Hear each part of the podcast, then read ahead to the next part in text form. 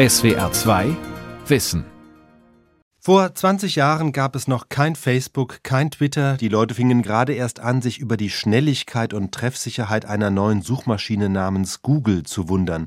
Aber die Suchmaschinen damals hatten oft noch nichts, was sie finden konnten, bis am 15. Januar 2001 eine Seite an den Start ging, die in vielerlei Hinsicht die Welt verändern sollte, nämlich Wikipedia. Das Wissen der Welt von Hunderttausenden Autorinnen und Autoren rein ehrenamtlich zusammengetragen.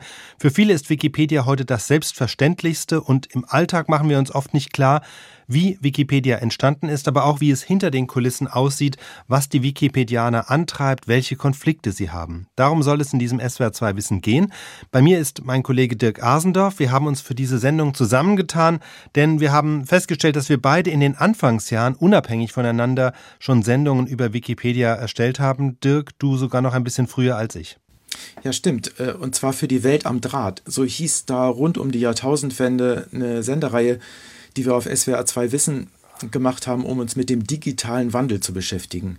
Und die Sendung, die ich damals gemacht habe, die hieß Wikipedia, die Zukunft des Lexikons mit Fragezeichen.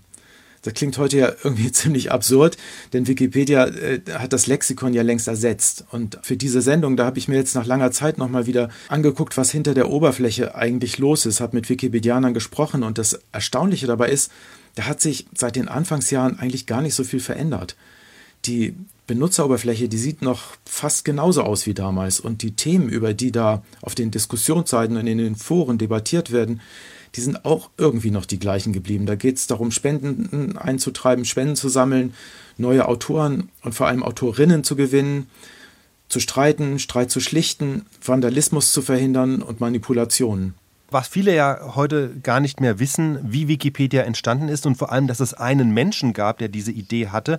Bei Microsoft weiß man, das hat Bill Gates gegründet, Amazon, Jeff Bezos. Aber wenn man Leute fragt, wer hat Wikipedia erfunden, dann zucken doch die meisten mit den Schultern. Und der Mann heißt Jimmy Wales. Er kommt aus Alabama und ähm, ich hatte 2005 das Vergnügen, mit ihm ein Interview zu führen. Jimmy Wales ist heute 54, lebt inzwischen in London. Aber vor 20 Jahren, da hat er als Jungunternehmer mit Finanzgeschäften ziemlich viel Geld verdient. So viel, dass er, das hat er damals so gesagt, dass er sich und seine Familie bis an sein Lebensende ernähren kann. Und dann hat er einfach diese Idee umgesetzt, die er schon länger mit sich rumgetragen hat, nämlich eine Internet-Enzyklopädie zu schaffen. Klingt so wie so ein typischer IT-Millionär, der sich dann Mitte 30 nochmal überlegt, eigentlich was Sinnvolles zu tun. Ja, genau so wirkte er damals auch. Also als ich ihn damals auf einer Konferenz getroffen habe, war er lässig angezogen, T-Shirt, Fünf-Tage-Bart, also so nerdig, wirkte sehr entspannt. Jimmy Wales heißt übrigens wirklich Jimmy, also nicht Jim oder James oder sowas, sondern in Alabama, wo er herkommt, da ist es kein Spitzname, sondern da heißen Jungs nun mal so. Und wenn man ihn fragt, ähm, wie ist der denn auf diese Idee gekommen mit Wikipedia, dann verweist er immer so ein bisschen auf seine Kindheit. Er sagt, er ist in einer kleinen Stadt aufgewachsen. Die Schule war klein, seine Mutter und seine Großmutter waren gleichzeitig seine Lehrerinnen. Und äh, hier in diesem folgenden Ton erzählt er, wie diese Idee für Wikipedia möglicherweise schon in seiner Kindheit gesät wurde. I went to an unusual small private school. Um, there were four children in my grade level. Ich ging auf eine kleine Privatschule. Wir waren vier Kinder in meinem Jahrgang und es wurden jeweils vier Jahrgänge zusammen in einem Raum unterrichtet. Die Klassen 1 bis 4 und 5 bis 8. Uns wurde viel Zeit zur Selbstbeschäftigung gegeben, zu erkunden, worauf wir gerade Lust hatten. Am Ende las ich viel in Enzyklopädien und ließ mich dabei mehr oder weniger treiben, von einem Thema zum anderen, so wie in Wikipedia, wo man über Links von einem Artikel zum anderen kommt und sich am Ende vielleicht dabei ertappt, wie man bei irgendeinem englischen Adligen aus dem 14. Jahrhundert landet. So I always have to say that ich muss aber auch sagen, wenn ich diesen Bezug zu meiner Kindheit herstelle, dann auch deshalb, weil Leute mich immer danach fragen. Sonst würde ich vielleicht gar nicht darauf kommen. Oh, ja, das wollte ich auch gerade sagen. Das klang so ein bisschen wie nachträgliches Storytelling, schon in meiner Kindheit. Aber gut, er sagt es ja auch selber, ähm, dass der Bezug ein bisschen konstruiert ist und er hat ja auch nicht gleich nach der Schule Wikipedia gegründet. Nein, er hat erstmal studiert, ging in die Wirtschaft, ging nach Chicago, hat dort eben ziemlich viel Geld mit Finanzgeschäften verdient und dann irgendwann hat er den Internetdienstleister Bombist gegründet. Das war so eine Mischung aus interaktiver Suchmaschine und eigenen Inhalten, also ein bisschen so wie Yahoo, wobei die Inhalte jetzt nicht besonders anspruchsvoll waren. Da ging es eher um nackte Frauen in aufreizenden Posen. I always uh, find that story to be very distorted in the media because Ich finde, das wird immer etwas aufgebauscht. Oh, Jimmy Wales hat Erotikbilder vermarktet. Meine Güte, das ist doch nichts Besonderes. Yahoo macht das doch auch. Das ist halt so in der Internetgemeinde. Sie interessiert sich ja nun mal für solche Inhalte. Ja, und die gleichen Server, über die damals die Erotikdateien abgerufen wurden, die dienten am Anfang auch zur Verbreitung von Wikipedia. Aber es war ja noch nicht gleich Wikipedia, denn die erste Idee war noch gar nicht eine offene Enzyklopädie, in der jeder mitschreiben kann, sondern ein Lexikon, das von handverlesenen Expertinnen und Experten geschrieben werden sollte. Und das kam aber nie so richtig in die Gänge. Und dann ähm, stieß Jimmy Wales auf die Wiki-Software. Die war damals noch relativ neu, also diese Programme, mit denen man Internetseiten erstellen kann, die jeder Benutzer einer Seite aktiv verändern kann. Und das war dann eigentlich erst die Geburtsstunde von Wikipedia. Jimmy Wales hat dann die Server, die Bomis-Server, an die von ihm gegründete Wikimedia Stiftung übertragen, hat selbst nach eigenen Angaben 500.000 Dollar gestiftet und den Rest finanziert Wikipedia seitdem über Spenden und so ist es ja bis heute geblieben. Ja, nur dass es heute von allem mehr gibt und zwar sehr viel mehr. Also über 100 Millionen Dollar hat die gemeinnützige Wikimedia Stiftung weltweit im letzten Jahr eingesammelt. Und in Deutschland waren es fast 10 Millionen Euro. Dahinter stecken ganz viele Einzelspender, also kein Großspender. Der Durchschnitt liegt in Deutschland mal gerade bei 20 Euro pro Spende. Das ist ja das, was man oft äh, so vor Weihnachten kriegt man ja, wenn man auf Wikipedia geht, sozusagen die Aufforderung zu spenden. Genau, äh, da kommen enorm viele Einzelspenden zusammen. Also es ist wirklich echtes Crowdsourcing. Und weltweit gehört Wikipedia schon seit vielen Jahren zu den zehn am häufigsten besuchten Websites. Es gibt fast 300 Sprachversionen. Die größte, das ist die englische natürlich mit über 6 Millionen Artikeln. Die deutsche Version, die hat zweieinhalb Millionen Artikel inzwischen und liegt auf Platz 3. Da arbeiten 3,6 Millionen registrierte Autorinnen und Autoren, haben daran mitgearbeitet. Äh, und zwar alle rein ehrenamtlich. Aktiv sind jeden Monat allerdings nur knapp 20.000 und ähm, richtig aktiv, also mit vielen Bearbeitungen im Monat sind es sogar nur 6.000 bis 7.000. Das wurden auch weniger in den vergangenen Jahren und das ist natürlich ein Problem, das kann man sich ja leicht vorstellen. Wenn es immer mehr Artikel gibt, aber die Zahl derer, die sich hinterher darum kümmern, immer kleiner wird, dann kommt man mit der Pflege des Bestands irgendwann auch nicht mehr hinterher. Und es sind ja, muss man auch sagen, zu rund 90 Prozent Männer. Das sagen verschiedene Studien. Genau weiß man es dann doch nicht, denn die meisten ja schreiben ja bei Wikipedia nicht unter ihrem echten Namen, sondern haben ein Pseudonym. Aber es gibt ja auch Befragungen, es gibt Regionalgruppen und Fachgruppen, wo es dann auch einen persönlichen Austausch gibt unter den Autorinnen und Autoren. Und da stellen die auch fest, dass es eine große Mehrheit von Männern ist. Ja, und dieser Gender Gap, der findet sich auch bei den Inhalten. 84 Prozent der Biografien in der deutschen Wikipedia, die behandeln Männer. Darüber habe ich mit Philistoria gesprochen. Das ist das Pseudonym einer Hamburger Rentnerin. Die ist bei Wikipedia aktiv und schreibt vor allem über historische Themen. Der Gender Gap, das sei nicht die Schuld der Wikipedia, meint sie, sondern das Ergebnis unserer Geschichte. In der Geschichte zumindest äh, sind sicherlich Männer, die hier die Relevanzkriterien erfüllen, überrepräsentiert. Weil Frauen da noch im vorigen Jahrhundert nicht mal die Alma Mater betreten durften. Da wird es natürlich ein bisschen schwierig, dann Frauen ausfindig zu machen mit einer Biografie. Ja. Warum jetzt Wikipedia deutlich mehr Männer als Frauen anzieht als Autoren, darüber kann man letztlich nur spekulieren, ob es jetzt die Umgangsformen sind oder dass man eben schon einiges an Freizeit und an Nerd-Charakter sozusagen mitbringen muss. Aber auf jeden Fall, es gibt eine Folge und das ist eben zum Beispiel, dass auf Wikipedia nach wie vor nicht gegendert wird. Darüber habe ich mit einem langjährigen Autoren gesprochen. Er heißt Michael Beckenkamp, ist seit zwei Jahren ebenfalls Rentner und seitdem umso aktiver bei Wikipedia. Und als ich ihn gefragt habe, was er sich für Wikipedia wünschen würde, da hat er unter anderem Folgendes gesagt. Vielleicht etwas mehr Flexibilität bei meinen Mitautoren. In dem Fall sind es wirklich Männer, ja im Sinne von Wikipedia weiblicher machen. Das hat dann auch mit der Attraktivität zu tun und weibliche Autoren gewinnen.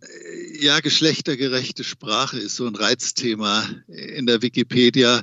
Und äh, da ist die Kontrafraktion im Moment stärker als die Pro-Fraktion. Und da wünsche ich mir ein bisschen Bewegung. Ja, solche Regeln, die werden bei Wikipedia ja unter den Autorinnen und Autoren über Abstimmung entschieden letztlich. Und da wird das dann festgelegt. In den Richtlinien von Wikipedia gibt es einen Artikel über Rechtschreibung und da ist nach wie vor von Autoren und nicht von Autorinnen die Rede. Und zum Thema Gendersternchen oder Binnen-I, da steht da wörtlich, die Wikipedia verwendet solche Formen nur in Eigennamen und wörtlichen Zitaten. Und so bleibt das jetzt auch bis zur nächsten Abstimmung.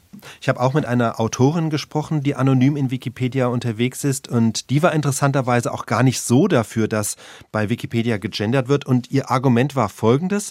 Die Wikipedia versteht sich eben nicht als Triebfeder des gesellschaftlichen Fortschritts, also sie hat nicht den Anspruch, gesellschaftliche Verhältnisse zu verändern, sondern ihr Selbstverständnis ist, das, was da ist, abzubilden. Und deshalb ist sie einfach ihrer Natur nach konservativ. Und das zweite Argument, Wikipedia basiert ja sehr stark auch auf Zitaten und Quellen. Und da das Gendern ja etwas relativ Neues ist, sind viele Quellen aus der Vergangenheit eben nicht gegendert. Und wenn sich das dann irgendwann mal mit der Zeit ändert, also wenn sozusagen das Wissen der Welt zunehmend gegendert ist, dann werde sich auch in dem Punkt sicher auch die Wikipedia ändern, meint sie. Ich persönlich glaube aber jetzt nicht, dass das der Hauptgrund ist, der potenzielle Autorinnen, aber eben auch Autoren abschreckt, bei Wikipedia mitzumachen. Vielleicht sind es die technischen Hürden. Wir haben ja schon gesagt, oberflächlich funktioniert die Wikipedia noch immer wie in den ersten Jahren, auch wenn es da so ein paar Verbesserungen gab. Technisch hat man das relativ schnell gelernt, also wenn man da einsteigen will. Man muss sich da ein bisschen reinfriemeln, aber das geht. Aber der eine Autor, Michael Beckenkamp, den wir gerade schon gehört haben, der hat doch auf einen großen Unterschied zu den Anfangsjahren hingewiesen, nämlich, und da geht es eben jetzt nicht nur ums Gendern oder Nicht-Gendern, sondern generell, es gibt viel mehr Regeln als früher. Also wie man zitiert, ob man bei Artikel über Bücher und Filme spoilern darf oder nicht, also das Ende verraten darf oder nicht, das ist alles geregelt, solche Kleinigkeiten, und das war in den Anfangsjahren eben noch nicht so. Michael Beckenkamp hat übrigens in Wikipedia die Rolle eines Mentors, das heißt, er ist jemand, an den sich Einsteiger wenden können, der ihnen sozusagen über die Schultern guckt und Tipps gibt, damit sie nicht gleich ins erste Fettnäpfchen dappen. Es stimmt, es gibt mehr Regeln. 2004, 2005 konnte man einfach aus eigenem Wissen hinschreiben, was man wusste, und es wurde einem geglaubt. Und dann irgendwann, so um 2006, kam das äh, auf, dass man Einzelnachweise braucht so wie in wissenschaftlichen Buch, wenn Sie eine Sachbehauptung aufstellen, zack, Fußnote dahin, ja, und äh, dann müssen Sie die Quelle nennen. Dann äh, die Regeln, was überhaupt in die Wikipedia rein soll und was nicht. Es wurde geschärft. Genau, da geht es um die sogenannten Relevanzkriterien. Genau, also jemand legt einen Artikel an, meinetwegen zu irgendeiner Musikerin und dann kommt jemand anders in Wikipedia und stellt einen sogenannten Löschantrag mit dem Argument, äh, diese Musikerin habe nicht die nötige Relevanz. Und dann gibt es zwar Kriterien, um das zu entscheiden, was ist relevant, was ist nicht relevant, aber die sind im Einzelfall natürlich nie so messerscharf, dass man das immer eindeutig sagen könnte, ist diese Musikerin jetzt Wikipedia würdig oder nicht. Wir wollen halt Künstler mit einer gewissen Bekanntheit zum Beispiel, ja, aber keine Garagenband von drei 17-jährigen Schuljungs, auch wenn die super gut spielen erstmal, aber äh, die müssen sich ihre Spuren erworben haben. Ne? Und diese Regeln, die finden Sie nicht an einem Ort konzentriert, dass sie da durchgeführt werden, sondern da gibt's x Seiten, die Leute irgendwann aufgemacht haben. Ne? dann kann es ihnen passieren, dass äh, sie irgendwas schreiben, womit jemand nicht einverstanden ist. Und dann kommt, hast du nicht die und die Regel gelesen? Nö, habe ich nicht. Ich kenne auch nicht alle Regeln, ja. Ja, und selbst wenn man alle Regeln kennt und ähm, sich an die Relevanzkriterien hält, dann passiert da trotzdem was, woran man manchmal vielleicht gar nicht so denkt. Nämlich, äh, wenn man zum Beispiel sagt, nur schriftliche Quellen werden anerkannt, dann führt das irgendwie automatisch dazu, dass es so eine Dominanz der westlich-weißen Sichtweise gibt. Besonders fällt das natürlich in Afrika auf. Darüber habe ich mit Sandis Tatei gesprochen. Sie ist Journalistin und arbeitet in Ghana für die englischsprachige Wikipedia. Now Wikipedia is based on books, journals, written things that people can peer review. So the problem now comes from how many books are Africans writing so that we can use those books as our references, our own references. They're not there. Wikipedia basiert auf Büchern, sagt sie, auf wissenschaftlichen Publikationen und fragt, aber wie viele solche Bücher, die wir zitieren könnten, haben denn Afrikaner geschrieben? Fast keine. Tay ist im vergangenen Jahr zur Wikimedianerin des Jahres gewählt worden und sie hat auch eine Idee, wie Wikipedia diesen kolonialen Blick überwinden könnte. Maybe does Wikipedia ever want to create a section that takes care of cultures that are just known to tell their stories verbally. Also Wikipedia sollte auch mündliche Überlieferung als Quelle zulassen, schlägt Sandister Tay vor. Vielleicht sogar in einer eigenen Sektion. Das wäre technisch ja im Zeitalter von Smartphone und Podcast auch gar kein Problem mehr. Und es gibt sogar schon einen Namen dafür, Audiopedia. Aber wenn man das macht, dann würde das natürlich wieder dieses Relevanzkriterium aufwerfen, über das Wikipedianer von Beginn an so viel gestritten haben. Ja, streiten tun sie ja gerne äh, bei Wikipedia. Manchmal geht es da wirklich rau zur Sache. Ich habe ja eine Zeit lang auch auf Wikipedia ein bisschen editiert, also geschrieben, um ein Gefühl für diese Szene zu bekommen. Und dann kann es schon passieren, dass man da so in einen Kleinkrieg gerät, wo dann Autoren gegenseitig ihre Änderungen immer wieder rückgängig machen und sich anpöbeln. Und wenn ich heute so zurückblicke, dann konnte man wirklich bei Wikipedia Anfang der Nullerjahre schon genau das beobachten, was sich dann später auch in den sozialen Medien wiederholt hat, also gehässige persönliche Angriffe, die eigentlich zu nichts führen, Frontenbildung und so weiter.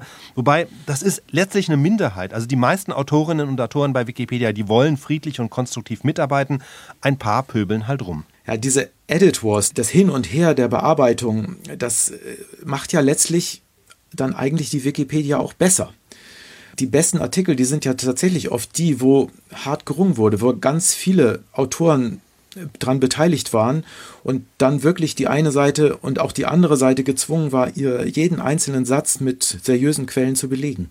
Das ist für mich auch immer ein Anhaltspunkt, um einen Eindruck zu bekommen, ob ein Artikel verlässlich ist. Also ich gehe meistens dann auf die Versionsgeschichte und sehe, wie viele Leute haben überhaupt daran mitgewirkt. Je mehr, desto besser. Also wenn da nur ein Name steht, dann wäre ich da eher vorsichtig. Wenn das da wirklich hin und her ging, dann ist das für mich eher so ein bisschen ein gutes Zeichen. Ein anderer Hinweis kann auch der Stil sein. Also wenn Artikel viele wertende Formulierungen enthalten, also XY gilt als Koryphäe oder die Aussagen von XY sind problematisch, weil oder äh, auch so unbeholfene Formulierungen wie zu diesem Punkt ist zu sagen, dass dann zeigt das, dass da offenbar niemand drüber geguckt hat, denn sonst würden solche Sachen da nicht stehen, denn das widerspricht im Grunde den Regeln von Wikipedia. Und wenn es dann solche Kleinkriege gibt, solche Edit Wars, die führen dann eben oft dazu, dass einfach am Schluss jemand entscheiden muss, welche Version dann da stehen bleibt. Aber da kommen wir jetzt vielleicht auch mal auf diese verschiedenen Rollen ähm, zu sprechen, die es da in Wikipedia gibt. Genau, da gibt es inzwischen eine richtig strenge Hierarchie. Ganz unten, da stehen die unregistrierten Nutzerinnen und Nutzer. Wer sich dann mit einem Benutzernamen anmeldet, der wird dann nach vier Tagen automatisch zum bestätigten Nutzer. Und dann kann er nicht nur Artikel bearbeiten, sondern zum Beispiel auch ganze Seiten verschieben. Und wenn man zwei Monate dabei ist und mindestens 200 Artikel bearbeitet hat, dann wird man erst zum passiven Sichter und dann wird man zum stimmberechtigten Benutzer. Und die stimmberechtigten Benutzer, das sind in Deutschland ungefähr 5000, die wählen dann 190 Administratoren. Die haben eine ganze Menge mehr Rechte und äh, Philistoria, diese Hamburger Rentnerin mit äh, dem historischen Schwerpunkt, die ist eine der wenigen weiblichen Admins in Deutschland. Zunächst mal kann ich Artikel löschen, also ganz zum Verschwinden bringen, einschließlich des Schlagworts, oder ich kann sie auch schützen vor weiterer Bearbeitung. Das ist vor allen Dingen der Fall, wenn Leute sich über einen Inhalt im Artikel streiten und äh, da schützen wir eigentlich erstmal die Artikel und lassen die Benutzer sich das dann auf der Diskussionsseite dieses Artikels austragen. Dann macht man das ohne Ansehen der Version, welche jetzt die richtige ist oder nicht. Das entscheide ich nicht, sondern ich mache das dann in der sogenannten falschen Version, weil die ja immer falsch ist. Ne? Für eine Partei ist es ja dann immer in der falschen Version fixiert.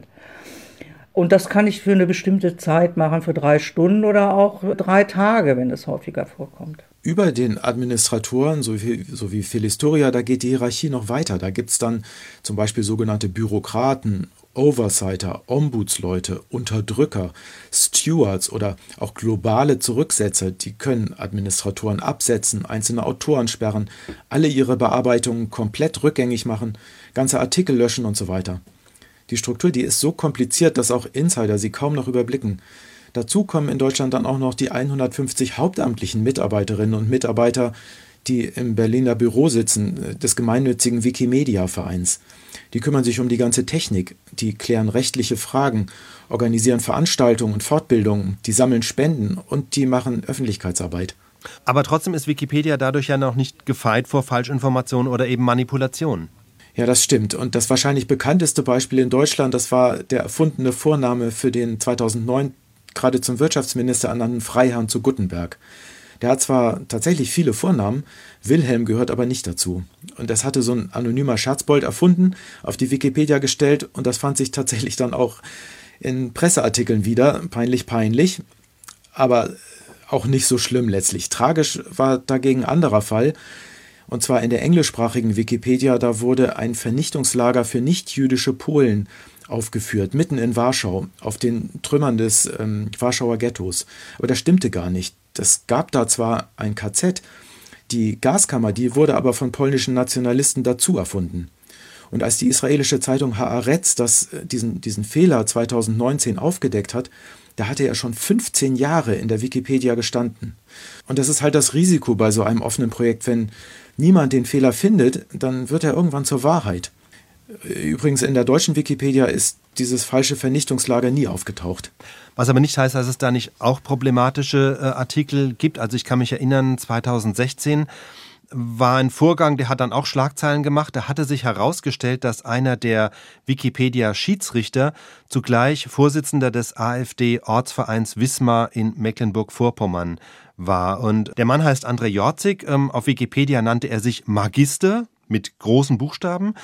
Er hat selbst als Autor einiges zu Panzern und zum Deutschen Orden geschrieben, war aber eben auch im Schiedsgericht. Und es gab Vorwürfe, dass er in dieser Funktion sich schützend vor einen anderen Autoren gestellt hat, der nicht nur durch Vandalismus aufgefallen ist, sondern auch durch einen, sagen wir, eher unkritischen Umgang mit Naziliteratur und einer Tendenz zur Glorifizierung von NS-Funktionären. Also das war eine ziemlich unrühmliche Geschichte und das ist dann aufgeflogen, weil er dann, die kennen sich ja auch alle zum Teil nur mit Pseudonym und er hat sich dann seinen Schiedsrichterkollegen offenbart, hat gesagt, dass er bei der AfD ist und dann sind die erstmal geschlossen zurückgetreten. Dann wurde das Schiedsgericht irgendwann neu gewählt. Das ist natürlich ein extremer Einzelfall, aber es kommt eben nun mal auch vor. Ja, was aber viel häufiger vorkommt, das sind, dass da Schönfärberei betrieben wird. Also dass ganze Artikel oder Bearbeitungen einzelne Personen oder Unternehmen in so ein besonders vorteilhaftes Licht zu setzen versuchen. Das sind dann oft Auftragsarbeiten und manchmal fließt dafür sogar Geld. Es ist ja auch kein Wunder, denn wer Angela Merkel googelt oder Siemens oder Billie Eilish oder den SPD-Ortsverein Gelsenkirchen-Bur, ist ja egal, der landet halt oft als erstes bei Wikipedia. Und da haben natürlich die Pressestellen und die Unternehmenssprecher das im Blick, was da steht. Und dieser sogenannte Paid Content, also wenn die dann gegen Bezahlung da das umschreiben, das ist bei Wikipedia auch gar nicht verboten. Das ist zwar nicht gern gesehen, aber man darf das. Man muss allerdings auf der Autorenseite vermerken, dass man bezahlt worden ist. Aber wer jetzt nur den Artikel liest, der merkt das ja in der Regel gar nicht, denn der guckt gar nicht auf die Autorenseite. Und wenn da jetzt sachliche Fehler reinkommen oder wenn der Versuch gemacht wird, so unangenehme, unangenehme Tatsachen zu verstecken, Daimler hat das zum Beispiel mal versucht mit den Zwangsarbeitern während der NS-Zeit, dann wird das doch meistens von der Wikipedia-Gemeinschaft relativ schnell entdeckt und dann auch wieder korrigiert.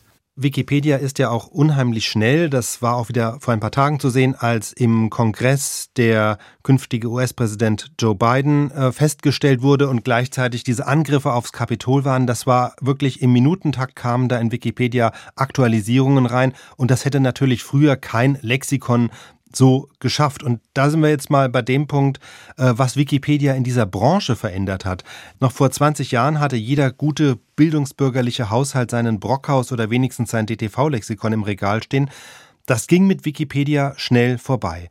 Ich kann mich noch erinnern, 2005 habe ich damals den Brockhaus Verlag besucht und der hat natürlich schon gesehen, was da mit Wikipedia auf ihn zurollt, aber er wollte es nicht so richtig wahrhaben. Also Brockhaus war gerade dabei, nochmal richtig zu investieren in eine aufwendige, umfangreiche Edeledition mit Goldschnitt und Leder, hat da 20 Millionen Euro reingesteckt und ich habe hier mal einen Ton vom damaligen Pressesprecher, der mir noch voller Überzeugung versichert hat, dass Wikipedia zwar ganz nett ist, aber natürlich keine Konkurrenz zu einer richtig schönen gedruckten Enzyklopädie. So ein Produkt muss natürlich mit sehr, sehr viel Liebe, Herzblut und nach allen ästhetischen Gesichtspunkten gemacht werden. Also das muss den Kopf, den Bauch, die Hand, äh, alles ansprechen. Also das muss gut riechen und na, am Ende muss natürlich auch der Inhalt stimmen. Aber äh, diese 1,40 Meter im Regal müssen einfach auch toll aussehen. Ich finde das Projekt Wikipedia sehr spannend. Ich finde es toll.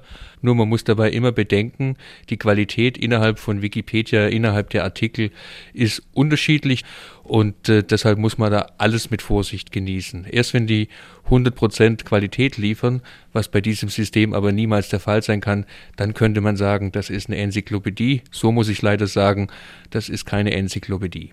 Ja, an diesen Ton von 2005 will der damalige Brockhaus-Sprecher sicher auch nicht mehr erinnert werden. Nee, genau, weil die Edelausgabe in 30 Bänden, die ist damals doch ziemlich gefloppt. Äh, und das war das Ende einer 200-jährigen Geschichte.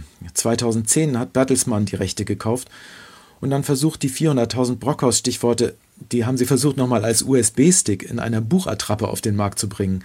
Noch so ein Flop. Inzwischen ist äh, Brockhaus bei einem schwedischen Unternehmen gelandet und die haben mit dem alten Bestand ein kostenpflichtiges Wissenportal im Internet gegründet. Damit das auch aktuell bleibt, äh, gibt es eine 13-köpfige professionelle Redaktion in München. Stefanie Warnke de Nobili ist ihre Chefin. Im Unterschied zu Wikipedia setzt sie vor allem auf kürzere Erklärungen für jüngere Menschen wenn ich jetzt wissen will, Napoleon, die französische Revolution, aber bitte nicht so lang, ja. Ähm, was war da wichtig? Das ist einfach oft nicht mehr konsumierbar auf Wikipedia. Und da ist so ein bisschen unser Ansatz, kompakte, gut redigierte, gut zusammengefasste Informationen zu bieten. Wir sind quasi die Ausgangsinformation, bei der man sich sicher sein kann, weil es professionelle, redaktionelle Arbeitsprozesse gibt im Hintergrund, dass das geprüft ist und aus Fachliteratur hervorgegangen. Und von dort aus kann man dann eben weiterziehen, sozusagen ins große, weite Internet oder wohin auch immer und sich dort weiter informieren. Also noch nicht einmal mehr der Versuch, Wikipedia Konkurrenz zu machen. Nee, und das gilt übrigens auch für beide Seiten. Viele Wikipedianer, die haben ja noch so ein klassisches Lexikon im Regal. Das merkt man auch manchmal an den Artikeln. Und die Brockhaus-Redaktion, die nutzt natürlich auch Wikipedia. Und das ist aber manchmal gar nicht so einfach, wie viele glauben, sagt die Chefredakteurin. Das Problem bei Wikipedia ist, glaube ich, man braucht eine unheimlich hohe eigene Medienkompetenz, um so rauszuhören, und, und rauszulesen, ist denn der Artikel, den ich jetzt hier gerade verwende, ist der sehr aktuell oder nicht? Ist der neutral oder eher tendenziös? Ist der eher positiv oder eher negativ über mein Thema, das ich hier gerade nachlese? Also da, da gibt es halt alle möglichen Färbungen. Die große Idee von Wikipedia beim Start vor 20 Jahren war ja wirklich Wissen frei zugänglich zu machen. Und was wenige wissen, man kann aus Wikipedia-Inhalten auch Bücher erstellen. Also dafür gibt es eine eigene Funktion auf der Seite. Das setzt natürlich voraus, dass niemand kommen kann und sagen kann, aber der Artikel ist von mir geschrieben, wenn ihr daraus ein Buch machen wollt, dann will ich Geld dafür haben. Das genau geht nicht. Also jeder, der da mitarbeitet, tritt seine Rechte ab, verzichtet auf jegliche finanzielle Ansprüche. Und weil es da um freies Wissen geht, da gibt es auch immer mehr Kooperationen mit diesen klassischen Institutionen wie Universitäten, Bibliotheken, Archiven, statistischen Ämtern. Und naja, bisher erst nur in ersten Ansätzen auch mit dem öffentlich-rechtlichen Rundfunk, zum Beispiel Bilder, Filme oder Audiobeiträge. Ja, aber da gibt es eben auch Einschränkungen, weil Wikipedia verlangt, das ist ja das Prinzip, dass alles, was dort steht, weiterverwendbar ist. Also man findet ja zum Beispiel in Wikipedia viele Bilder, aber jedes Bild, das jemand dort hochlädt, das muss unter einer sogenannten CC-Lizenz stehen. CC heißt Creative Commons, das heißt, dieses Bild darf weiterverwendet werden und niemand wird Ansprüche auf eine Nutzungsgebühr erheben. Und das wäre dann natürlich mit Filmen und Radiobeiträgen genauso. Deshalb haben sowohl das ZDF als auch wir zum Beispiel im SWR schon mit Wikipedia zusammengesessen und überlegt, welche Inhalte können wir der Wikipedia zur Verfügung stellen und da tauchen dann eben dann doch ein paar Probleme auf, also zum Beispiel Urheberrechte. Wir hätten ja gar nichts dagegen, wenn unsere Inhalte überall frei zur Verfügung stünden. Dafür ist der öffentlich-rechtliche Rundfunk ja im Grunde da, aber wir haben für viele Sendungen gar nicht die Rechte dafür, weil bei Filmen zum Beispiel die Rechte oft bei freien Autorinnen und Autoren liegen. Dann gibt es darüber hinaus Persönlichkeitsrechte. Also jemand, der mal 1980 ein Interview für einen Fernsehbeitrag gegeben hat, der hat damit noch nicht zugestimmt, dass dieser Film jetzt frei im Internet steht. Und da gibt es noch so ein paar andere rechtliche Probleme. Deshalb können am Ende doch nur ganz wenige Beiträge so eine CC-Lizenz bekommen. Aber zum Beispiel das ZDF macht das. Das hat ein paar Erklärvideos unter CC-Lizenz gestellt. Die könnten auch bei Wikipedia genutzt werden. Der SWR hat sein Angebot 1000 Antworten ebenfalls teilweise unter CC-Lizenz gestellt. Und da sieht man schon, diese Wikipedia-Idee, die geht inzwischen an vielen Stellen weit über die reine Online-Enzyklopädie hinaus. In der Corona-Pandemie, da hat Wikimedia zum Beispiel die offene Bildungsplattform Wir lernen online gegründet, finanziert vom Bundesministerium für Bildung und Forschung. Da finden sich schon tausende Lehr- und Lernmaterialien. Oder es gibt Wikicommons, eine Datenbank mit über 50 Millionen freien Fotos und Audiodateien. Oder der Reiseführer Wikivoyage, das Wörterbuch Wiktionary oder Wikidata mit allem, was sich in Zahlen ausdrücken lässt. Das ist so eine von Deutschland aus gemanagte Datenbank, die weltweit mit immer mehr Wikipedia-Artikeln verknüpft ist und da können Zahlen automatisch aktualisiert werden. Also wenn sich in der Stadt zum Beispiel die Einwohnerzahl ändert, dann muss das jetzt nicht mehr von Hand in den jeweiligen Artikeln korrigiert werden, sondern Wikidata erledigt das automatisch. Was eben einfach zeigt auch, dass Wikipedia diesem generellen Gedanken des freien Zugangs zu Wissen einen enormen Schub gegeben hat. Genau, allerdings noch nicht ganz überall. In China ist der Zugang zur chinesischsprachigen Wikipedia schon seit 2015 gesperrt und seit 2019 sogar zu allen Sprachversionen. Das heißt, Chinesen sind ja viele, mehr als jeder sechste Mensch kann weder in der Wikipedia lesen noch dort schreiben. Und so ein ähnliches Verbot gab es ab 2017 übrigens auch in der Türkei. Da, das wurde allerdings Anfang letzten Jahres vom türkischen Verfassungsgericht dann wieder aufgehoben. Und auch in anderen Ländern gab es immer mal wieder solche Versuche, Wikipedia zu sperren. Die haben sich aber auf Dauer dann außer in China nirgendwo halten können. Dieser freie Zugang zu Wissen, das ist einfach eben eine ziemlich starke Idee und ähm, hat sich auch außerhalb von Wikipedia verbreitet, zum Beispiel in der Wissenschaft mit der Open Access Bewegung, also dass Forschungsergebnisse und Fachartikel frei zugänglich sind. Es zeigt einfach, wie diese Idee des freien Wissens von Wikipedia mit beflügelt wurde und dann aber weit über Wikipedia hinaus Fuß gefasst hat. Ja, und es geht auch immer weiter. 20 Jahre nach dem Start da erscheinen allein in der deutschen Wikipedia täglich 400 neue Artikel. Das heißt, Sie haben jetzt eine halbe Stunde miteinander gesprochen, da gibt es wahrscheinlich schon wieder zehn neue. Deshalb gebe ich jetzt auch nochmal Wikipedia-Gründer Jimmy Wales das Schlusswort. Als ich den vor 15 Jahren gefragt habe, wie er sich die ganze Entwicklung weiter vorstellt, da meinte er Folgendes. Ich glaube, wir werden nie wirklich fertig sein, das Wissen der Menschheit zusammenzutragen. Wir diskutieren unter den Nutzern schon darüber, wie viele Artikel Wikipedia verträgt. Niemand weiß es. Ja, das war zum Schluss nochmal Jimmy Wales und das war in SWR 2 Wissen 20 Jahre Wikipedia. Wie steht es um das freie Wissen? Mit Dirk Asendorf und Gabor Pahl. SWR 2 Wissen. Manuskripte und weiterführende Informationen zu unserem Podcast und den einzelnen Folgen gibt es unter swr2wissen.de.